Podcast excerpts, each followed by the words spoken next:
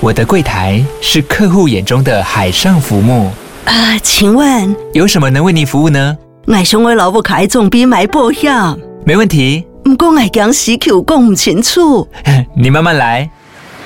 办您靠岸，台银人寿一直都在，以安心、可靠、诚信、稳健为本，尊重多元，关怀弱势。因为台银人寿，我不再漂流。以上广告由台银人寿提供。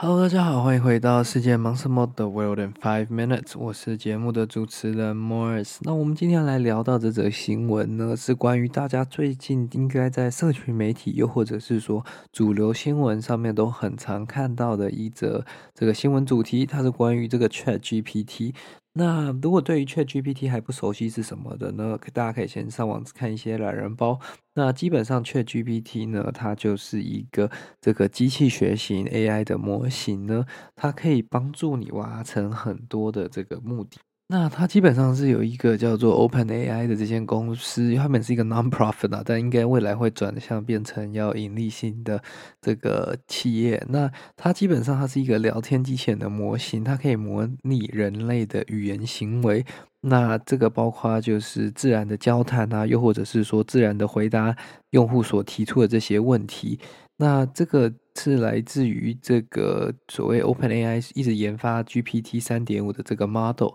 那他们利用着这个呃 reinforcement learning，就是这个强化跟重重复反复的学习了模型有组成，那利用着他们所用的这些嗯训练的资料来做回应。那基本上，因为它训练的资料非常大量吼，所以你用主流的语言基本上都是可以用的。那它的这些资料也是来自于，就是呃，像 ChatGPT 三点五应该是二零二二零一九，然后 ChatGPT 四应该是零二一还是二零二零某一个年呃时间之前，网络上它有来自于很多论坛啊，又或者是说主流网站所收集的这些资料下去做训练了。那为什么它可以这么的聪明呢？也是仰赖于就是可能网络上，哎，不是可能，就是网络上这么多的资料，在它当初在建立这个模型，在训练这个模型的时候就被纳入了。所以你一下问呃天文的问题，一下问地理的问题，一下问感情的问题，他都可以回答的自如，就是因为他训练的这个 base 够大。所以各种技术性又或者是非技术性，一般聊天的这些乐色话，它也可以应付。为什么？因为网络上这样子的资料也是非常多的啦。那因为嗯，它。在这个训练的过程当中，就像我刚刚所提到，它只有一个年度、年度，或者是说一个时间轴，这个时间的终点。那所以在这个时间过后的资料，他没有去训练跟学习，他只能仰赖他过去学习的来拼凑出来。所以如果问他一些这几天发生的事情，又或者是说，嗯，叫他去做一些比较时间性上比较敏感的事情，他有可能就会错乱给出一些很荒谬跟呃不符合事实的这些答案。那这个不能怪他，因为他在训练的时候并没有办法给出呃没有用到这样子的这个。呃，content，那他基本上像我刚刚所提到，他怎么去训练他，就是让他去读懂大量的这些文本跟资料，然后去找出人类使用语言跟呃各种不同内容的这个 pattern。那借由呃这个 pattern 去观察人类常用的文字跟接下去的这些词跟接龙的这些方向，然后去。产生呃回应，针对用户的输入产生回应了。那他也会根据这个人类回答，假如说他今天说了 A，然后人呃这个 user 怎么去回应他，使用者怎么去回应他，他会根据使用者回应自己再出去学习，那去确认说自己是不是呃正确的。那其实可以用的范围非常广啊，不只是这些我们日常生活当中能想到的。那呃包括像。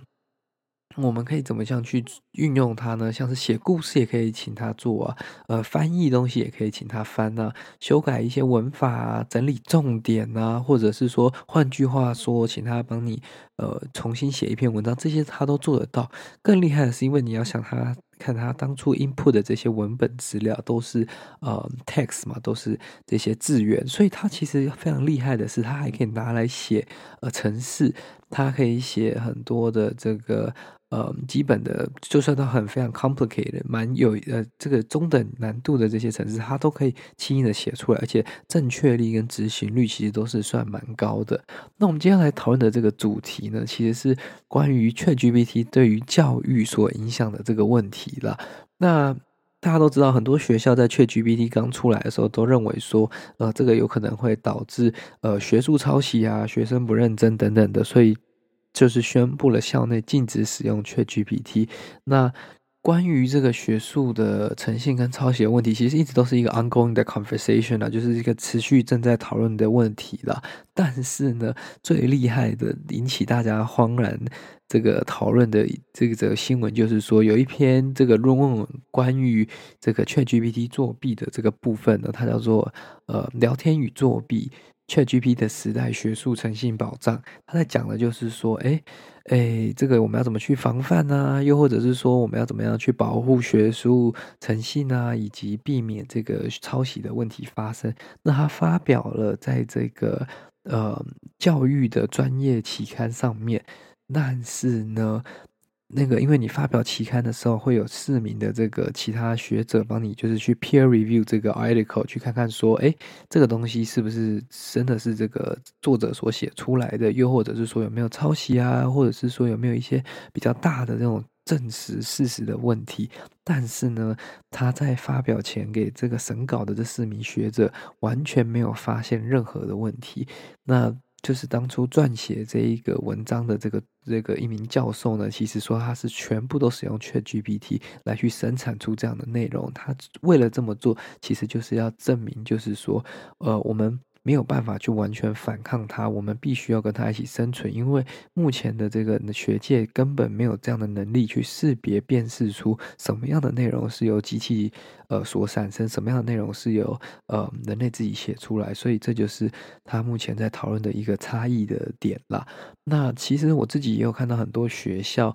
都在这个主张禁止的部分，又或者是说可能限制学生使用这样子的功能，但是以我自己的这个出发点。我是认为说，其实如果是这样子的话，应该是要训练学生、教导学生怎么样去正确的使用这些工具，来增加他们的效率，来增加他们完成事情的呃这个 percentage，而不是完全的像过去呃的教育，或者是说比较填鸭式的这种方式，就是说，哎，你不能用就是不能用。如果是正确的方式去使用它，其实有可能会达成更好的效果的。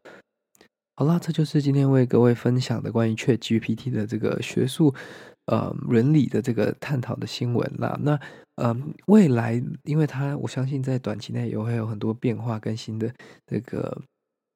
改变，那我们就会一直去跟为各位持续追踪，然后我自己也会来做一些实验，来看看说它怎么样能让我们生活变得更方便。那如果有结果的话，也会来跟大家分享啦。好啦，这就是我们今天的新闻报道啦，那我们就呃改天再聊，拜拜。